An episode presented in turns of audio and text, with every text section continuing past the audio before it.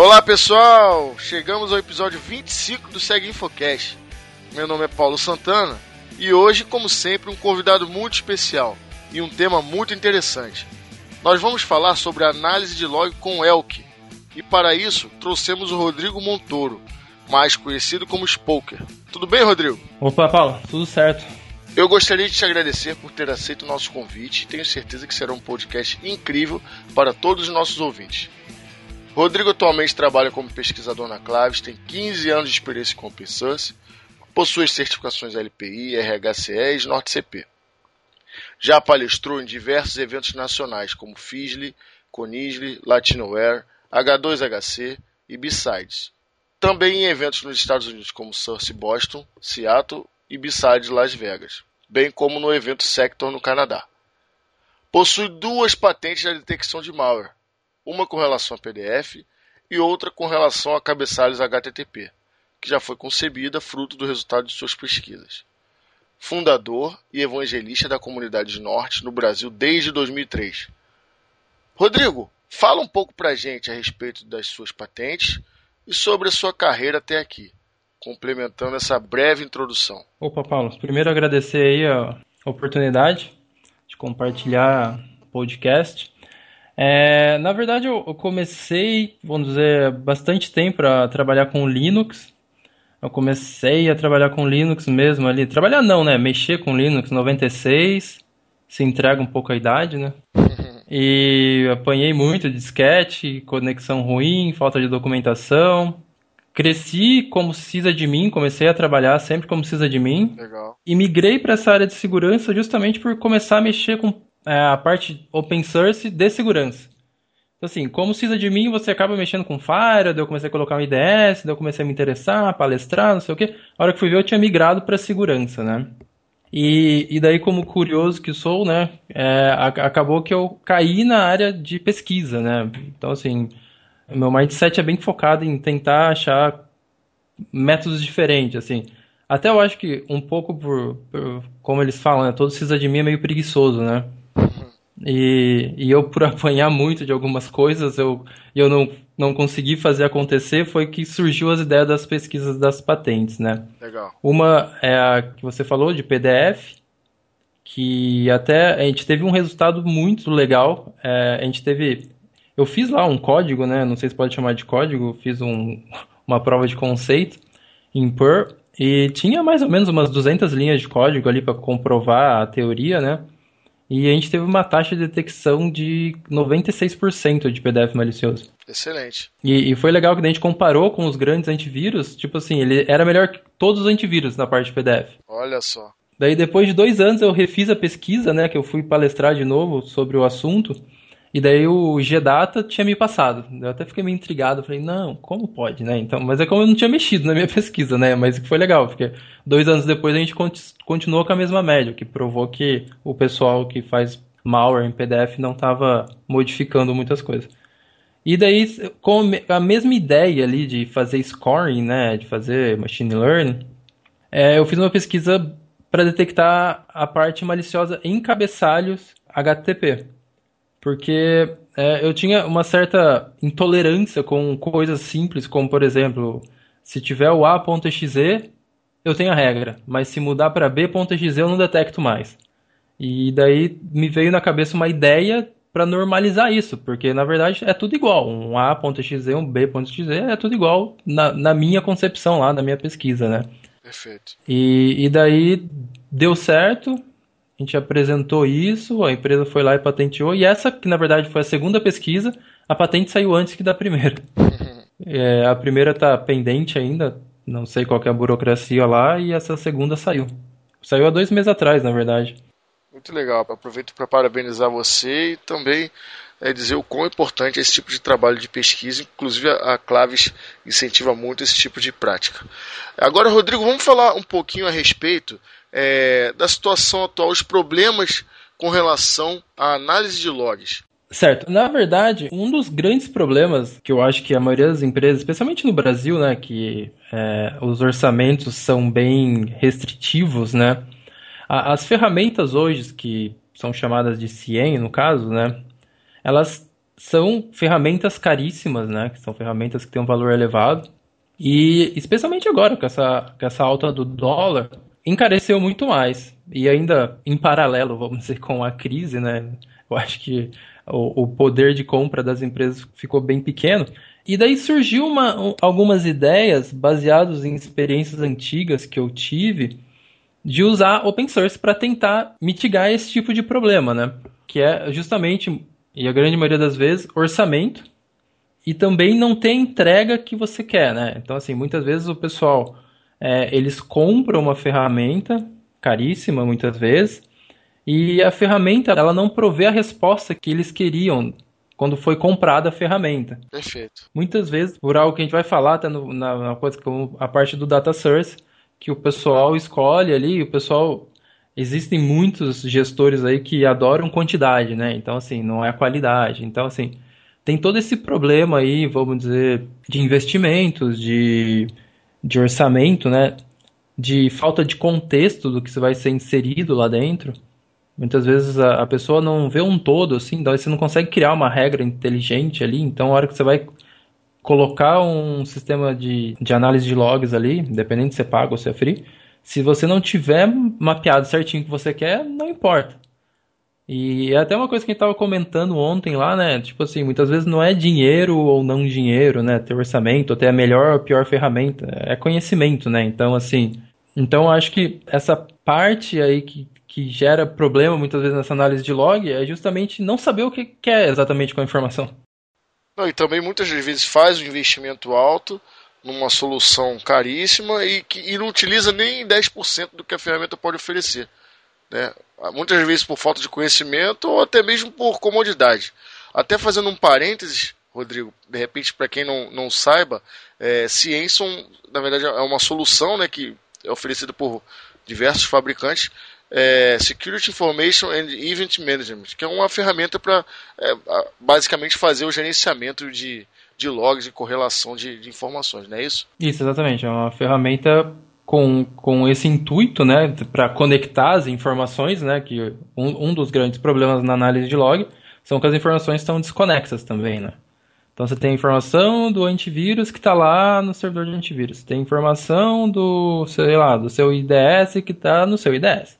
Você tem informação do servidor de arquivos. É, você tem informação dos seus dispositivos de redes que está lá no seu dispositivo de rede, eles não enviam para lugar nenhum. Então começa a ter um monte de informação desconexa que sozinhas talvez um alerta ali não diz muita coisa, mas se fossem correlacionadas, integradas e tivesse uma análise realmente em cima delas, talvez seria diferente, né? O resultado. Perfeito. Então tem essa questão da quantidade de informação, né? Crua, que acaba não sendo analisada, né? de forma adequada pela empresa, não é isso? É, isso é um grande problema. Hoje em dia a gente tem um, um mar de informações, né? Então, assim, você pega ali, você consegue facilmente é, ter milhões de eventos. Isso não é nenhum trabalho grande, assim. Até tenho exemplos práticos aí que a gente, a gente fez, a gente migrou alguns ADs para enviar os eventos para um sistema né, de correlacionamento. E, tipo, 15 servidores ADs já eram ali tranquilamente, se você tiver toda a parte de autenticação ali, fazendo auditoria, é, 30, 40 milhões de eventos por dia, por baixo, assim, é um negócio meio surreal, assim. Sim, sim. Só que daí é a história, né? Tipo assim, eu preciso realmente dessa quantidade de informação? Daí que entra você fazer uma pré-análise antes, né, da, dos data source para realmente saber onde você quer chegar. E tem a parte que eles que hoje é um termo que está começando a ser utilizado e até a gente pode ser para outro podcast da vida, que é o, o Data Driven Security, né? Que é a segurança que guia, orienta você, os dados, né? Que orienta você às tomadas de decisões na área de segurança. Então você faz ali uma análise inteligente de todos os dados que estão ali nas, disponíveis. Você escolhe, você tenta. Logicamente, isso envolve muita pesquisa, né? Envolve machine learning, envolve automação e, e com isso você tem resultados muito é, mais satisfatórios. Só que, logicamente, a curva de início disso é, é, é maior, porque daí você vai ter que investir um tempo grande em pesquisa para depois ter resultado. E eu acho que um dos problemas na atual detecção ali, de a parte de análise de logs, é que o pessoal eles querem enviar tudo e depois a gente vê o que a gente faz. E acaba virando ali um, um lixão eletrônico, né? Tipo, é um monte de informação que nada está checando, né? Então, de forma a poder retirar o máximo de proveito de informações, é muito importante, de acordo com o que você falou, é, a escolha, né, o processo de escolha de um data source, né? É, exatamente. É, isso, isso é um ponto que eu acho que parece ser o mais simples, mas eu acho que é o mais complicado. Então, assim, a mesma história que quando a gente pega, assim, nosso dia a dia, se você quer uma boa resposta, você tem que fazer uma boa pergunta, né? Então, isso é uma coisa que eu, quem viveu no open source no passado sabe que, tipo assim, se você quer ter uma resposta que realmente te ajude, faça uma pergunta que tenha um conteúdo, né? E, e quando a pessoa tem aquele monte de data source, ela não sabe o que ela quer de resposta porque ela não sabe fazer uma pergunta. Sim, sim. É tipo assim, ah, o que, que eu quero? Assim, ah, eu vou adicionar isso. Mas o que, que você quer com isso? Não, depois a gente vê. Ah, tá errado. Vai só ocupar espaço licença, se estiver pagando por uma solução. E daí entra a parte de fazer uma análise realmente do que tem, você tem, entendeu? E, e uma coisa que, que eu notei, é, existem N coisas, N data sources que a gente tem disponível, que eles não são pagos, você não precisa gastar dinheiro para isso. É, alguns exemplos que eu posso citar são os Event IDs do Windows. Eu, como Linuxeiro, né, cara, open source, eu nunca fui muito do Windows, né? Porém, é, nesse ambiente que eu estou trabalhando mais intensamente, eles possuem muitos ADs. E daí eu comecei a estudar os eventos do Windows.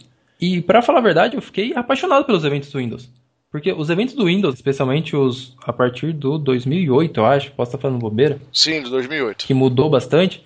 É, tem lá, tem nove categorias e tem 50 subcategorias com informações que te falam tudo. É um negócio surreal, assim, é um negócio surreal. É para mim assim.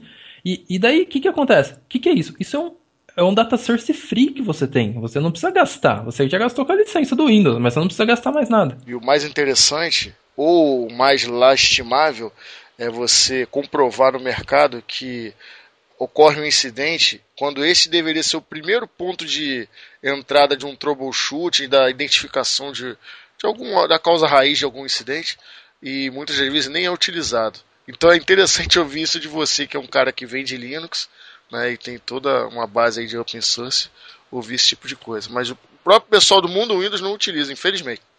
E tem tudo ali. É, isso, isso alguns exemplos clássicos que eu vou até comentar aqui, por exemplo, assim, você tem lá a, a categoria lá que faz parte do. Eu não vou lembrar nomes agora, que daí também já é demais pra minha cabeça.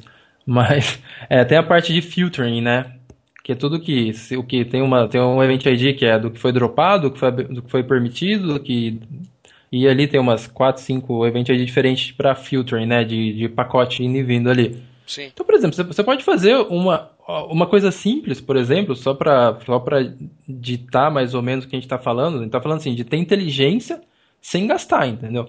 É, você pega isso, você pega lá o IP de origem, IP de destino, você manda ali no próprio, no Elk, né? Depois a gente vai passar por isso, fazer um GeoIP e daí você pode criar um, um sisteminha ali de, de script que fica monitorando se tiver alguma conexão para esses destinos de países, me alerta.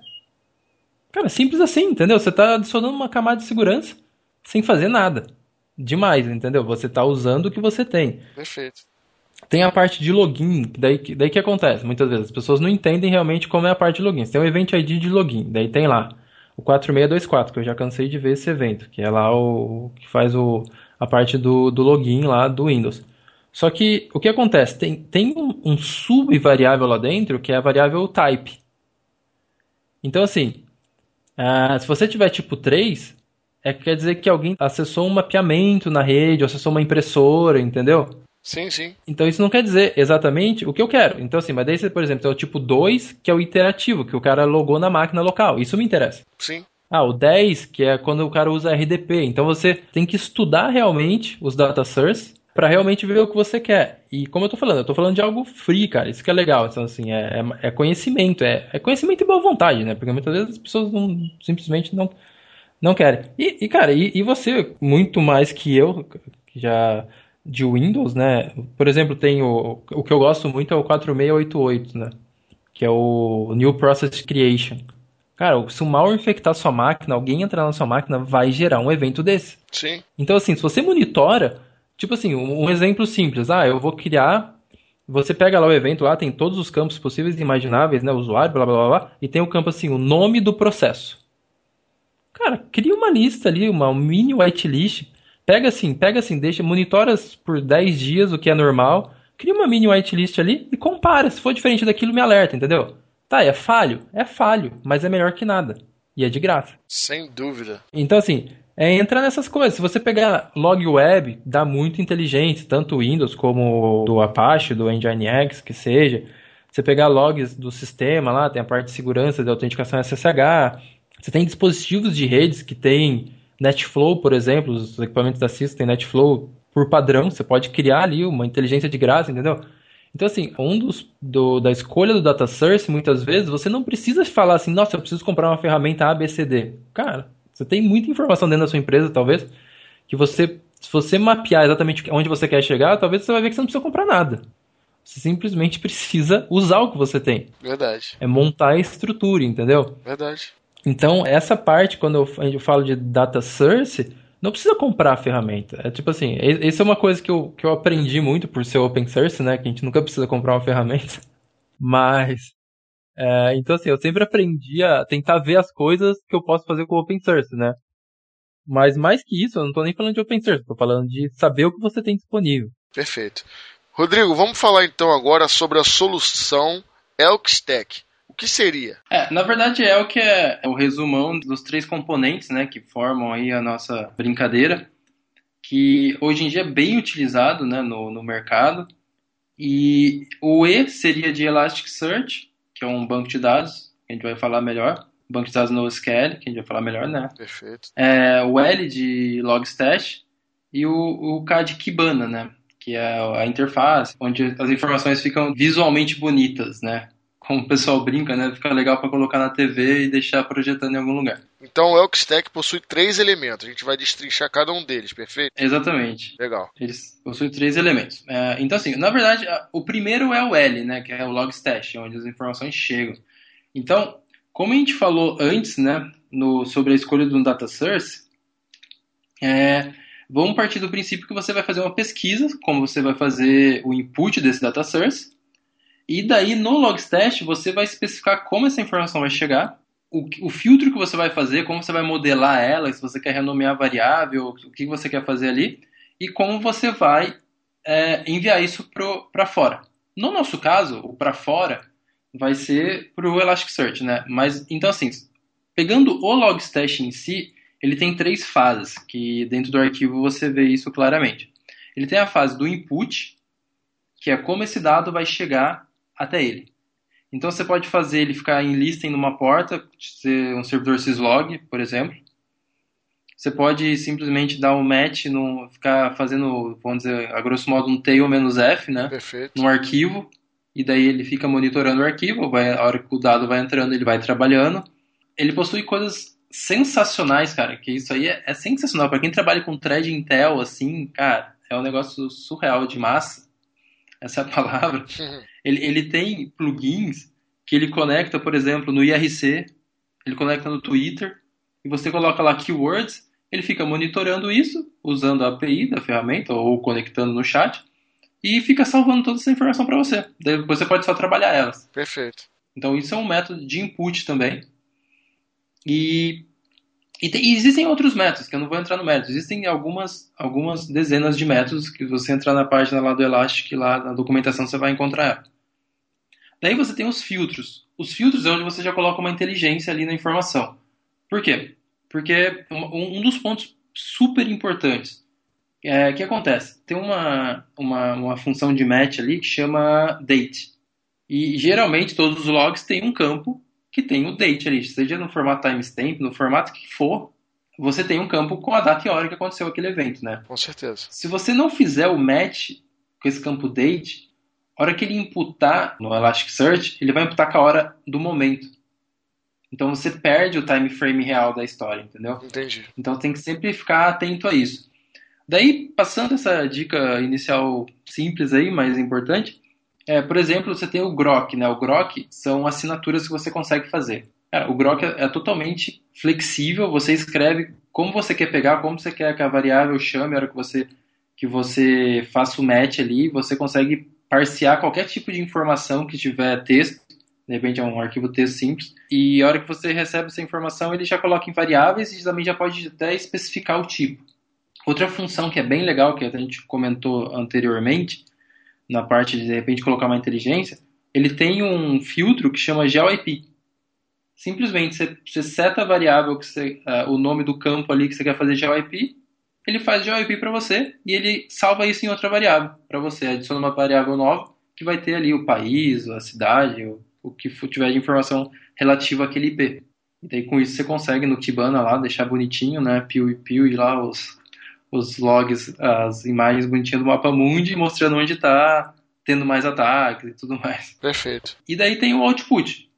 Logicamente, os filtros, tem muito mais filtros, mas eu não vou ficar falando aqui, senão a gente vai ficar falando 50 horas só dos filtros. Claro. Que é a parte mais legal, assim. Claro. E no filtro você pode remover campos, você pode renomear campos. Então, assim, uma das partes da modelagem de dados que é bem importante aí é você nomear os campos, porque a hora que você vai criar uma visualização e tudo mais, se você deixar os campos com o nome default, cara, aquilo ali fica impossível de você achar, assim, sabe? E, e, se você não remover campos extras, cara, fica uma poluição também. Acaba se tornando um problema, né? É, porque fica muito campo. Usa mais recursos, né? Que são um problema, né? Disco tudo mais. E quando tem mais campos, como ele fica muito em memória, o Elasticsearch, é, ele, ele vai ter mais informação para ficar em memória. Então, assim, diminui, de repente, o time frame você consegue ficar em memória aberta. Perfeito. E, por exemplo, um exemplo, quem estava falando do evento, do Event ID lá, o, o índice nosso que tem Event ID, ele tem mais ou menos mil campos, cara. É muita coisa. Entendeu? É, então, assim, se a gente trabalhar em cima de 10, 20 campos é muito, entendeu? Sem dúvida. Então, assim, é, é uma coisa que tem que ser trabalhada, limpada, né? Pra não ficar tendo essas sobras. Mas, lógico, cara, coloca tudo, depois você vai fazendo filtro, entendeu? Entendi. Logicamente, que nem eu falei, saiba o que você quer. Deixa aí todas as informações. Depois você você melhora isso e vai fazendo essa filtragem dos campos, entendeu? Não, porque isso daí já parte do princípio que já está filtrando os IDs antes, né? E, e daí entra a parte do output. O output ele pode ser N coisas. Ele pode ser, ele pode mandar para um outro arquivo texto, ele pode conectar com alguns sistemas que tem por aí, ele pode mandar, por exemplo, HipChat, Slack, né, que são aqueles programinhas de chat, ele pode mandar para o PageDuty lá, um alerta. Isso vai depender do que você está fazendo. Mas no nosso caso, a gente, o output é pelo Elasticsearch, por razões óbvias, né? Tanto que é a nossa stack ali.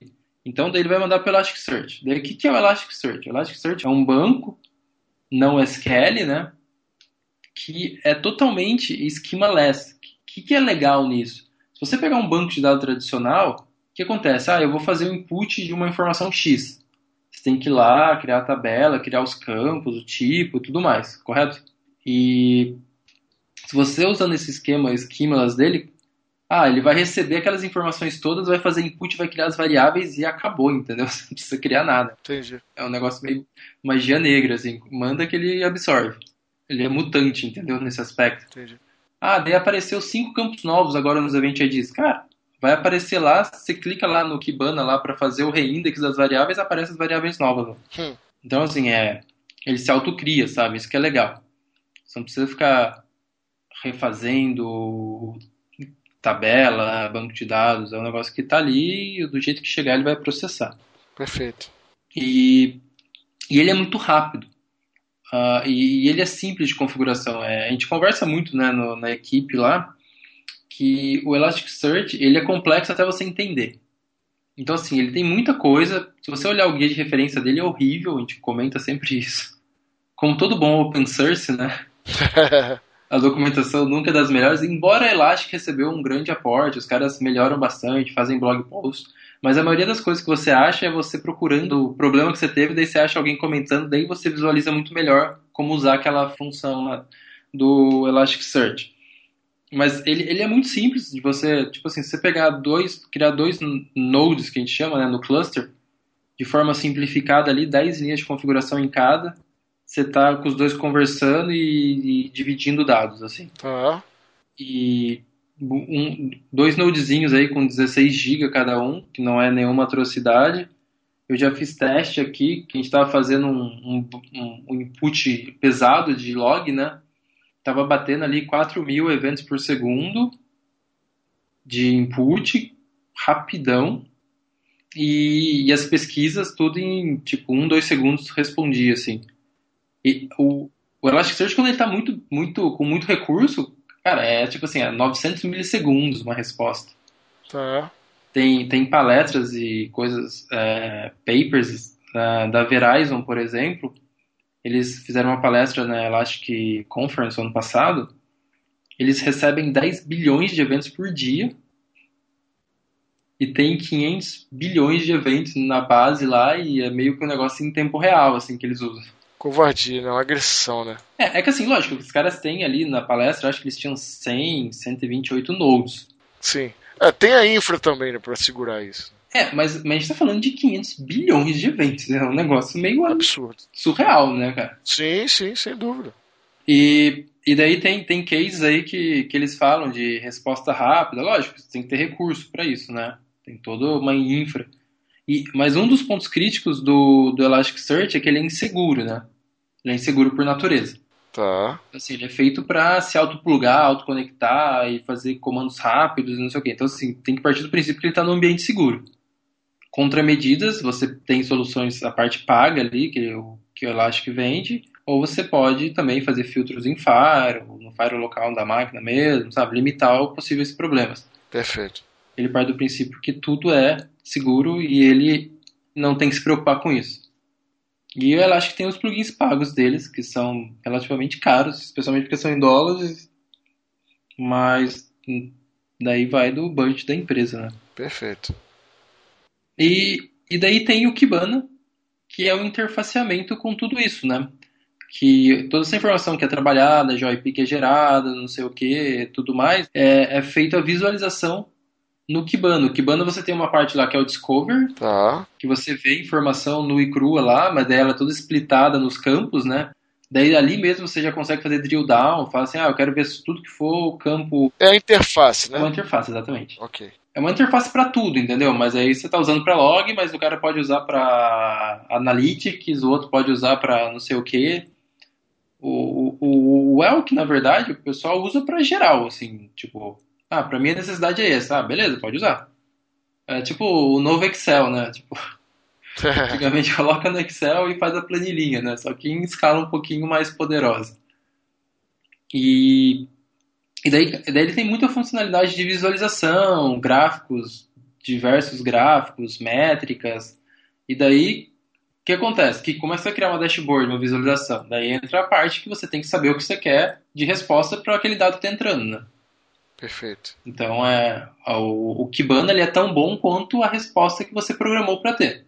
Então assim, é, se você tiver ali, você vai ser um gráficozinho, você pode tirar um monte de gráfico inútil também, né? Daí tu é só para ficar colorido no monitor. E falando ainda em cima dos três componentes, vamos imaginar que tem um ouvinte que tenham cenários, digamos, de pequeno porte, pequeno médio porte. Com relação ao sizing, para montar esse tipo de solução com os três componentes, é, existe alguma recomendação? É, algum, com certeza deve ter um, um hardware mínimo de requerimentos que, que, a solução exige, né? É, na verdade, o, o, que vai ditar muito é a quantidade de logs e o tamanho de log, assim, né? Perfeito. O tamanho de log, eu digo assim, você pega um Event ID, por exemplo, tem lá a parte do message que é gigante, né? Você vai salvar aquilo, o evento nu e cru, você vai salvar só os campos específicos. Sim. Então isso, isso dita muito. Assim, o Elasticsearch ele é em Java. Tá. Então, assim, é meio pesado. Ele não é uma criança que vai rodar numa máquina muito simples. Ok. Mas se tiver uma máquina ali com 4, 8 gigas, já responde. E que não tem uma grande quantidade de data source. Exatamente, é. Se você tem uma quantidade pequena. Então... O legal é que você pode começar com 4, 8 gigas se começar a dar problema, você aumenta, você aumenta o node, ele, ele, ele não, você não tem que refazer nada, entendeu? Perfeito. E, e daí você cresce de acordo com a necessidade. Perfeito. Mas na página da Elastic tem lá uma, uma parte que fala de hardware. É, a gente vai passar o link no ato da publicação do post, do podcast, e aí a gente passa o link com essas informações, enfim, da página do, da solução em si. É, na verdade tem uma limitação contrária, na verdade, né? Tipo assim, como usa Java, e daí o Java tem o heap lá, né? Que é a quantidade de memória que fica alocada. Não sei explicar exatamente como funciona o heap do Java. Mas aí tem um limite para até 31 GB. E o RIP, geralmente, é, é 50% da memória total. Tá. Então, assim, se você colocar uma máquina com 128 GB, na teoria não vai, você não vai mudar muito o, o potencial do seu Elasticsearch. A não ser que você rode dois nodes em portas diferentes e cada um use 32 de RIP, entendeu? Enfim. Porque se você, se você usar mais RIP do que 32, daí a máquina acaba se perdendo, daí é pior, tem um efeito contrário. Sim, sim. Sem dúvida. Enfim, como eu comentei anteriormente, aí os ouvintes que se interessarem com certeza vão, não tenho a menor dúvida, né, depois dessa explicação que você deu. E a apresentação, né, até porque é uma solução pouco conhecida ainda no Brasil, né? Se quiser falar até um pouquinho sobre isso, é, eu, tenho, eu não tenho a menor dúvida que, que as pessoas vão se interessar e vão pesquisar mais a respeito e conhecer mais a, a, sobre a solução, né? Conhecer e difundir, né? Na verdade, o nosso papel era, era justamente poder é, apresentar essa solução ainda pouco falada por aqui, né, Rodrigo? É, é até, até uma, um plano que a gente tem no blog da Claves é, é criar um, uma série, né? Falando sobre o Elk, assim, com várias dicas mesmo. Assim. Olha aí, que legal. Vamos, vamos começar falando o que, que é o stack, começar do, do zero, né? Ah, vamos falar agora só do Logstash. Vamos falar, vamos falar lá dos três, dos três subcomponentes ali, né? Que é a parte do input, do filter. Ah, agora vamos falar da. Ah, agora tem uma dica. Ó, a gente viu isso, vamos colocar lá, entendeu? Daí você começa a criar várias. Você faz uma intro, uma série mais sistemática e depois você começa a colocar dicas, né? Legal. Porque é uma coisa que não tem documentação em português mesmo, uma coisa. Uma coisa que que eu não vi, pelo menos, muita coisa em português. Lógico que deve ter, como tudo tem, né? Deve ter, deve ter um monte de gente usando. Perfeito. Tem coisa boa por aí, sem dúvida alguma. Rodrigo, eu gostaria de te agradecer novamente por ter aceito o nosso convite. É, parabéns pelo trabalho que você desenvolve. O, o, o, conteúdo abordado hoje aqui foi muito relevante. Não tenho a menor dúvida que todos vão, vão se interessar. Né? E, e abro para você fazer suas considerações finais. Bom, é, obrigado por poder compartilhar um pouco. Eu acho que, é, que essa parte do, do Elk é, é bem legal. É uma, algo que vai crescer bastante e, e usando meios de comunicação que atingem uma massa grande de gente, né? Do que eu colo provavelmente colocar no meu blog pessoal lá, que atinge ali uma meia dúzia. que nada. Com certeza vai, vai é, é, bem legal. E quanto mais gente usar, melhor fica, né? Essa que é que é uma, uma realidade, né? E é até legal que, por exemplo, tem um, tem um brasileiro que trabalha na Elastic hoje em dia. Olha, que legal. Que, que ele trabalha lá, ele é instrutor, mas ele tá morando na Europa, dando curso na Europa. Legal. Mas ele, ele é até aí do Rio. Legal. Quem sabe um dia a gente não conversa com ele. É, eu acredito que ele participaria. Ele é bem ligado nessa história de meetups, de compartilhar, de ajudar. É um cara super aberto, assim, gente boa pra caramba. Troco várias dúvidas com ele, assim, quando eu preciso. Legal, Rodrigo. Agora, passa os seus canais de comunicação, né? Rodrigo Spoker Montoro. É, eu, eu uso bastante o Twitter, né? O arroba SpookerLabs, que é onde eu posto ali coisas mais profissionais do que propriamente bobeiras, né? Tipo, no Facebook eu posto mais coisas pessoais, assim, não tem muito conteúdo, né? Até compartilho uma coisa ou outra, mas o Twitter eu tento manter ele mais profissional. Perfeito.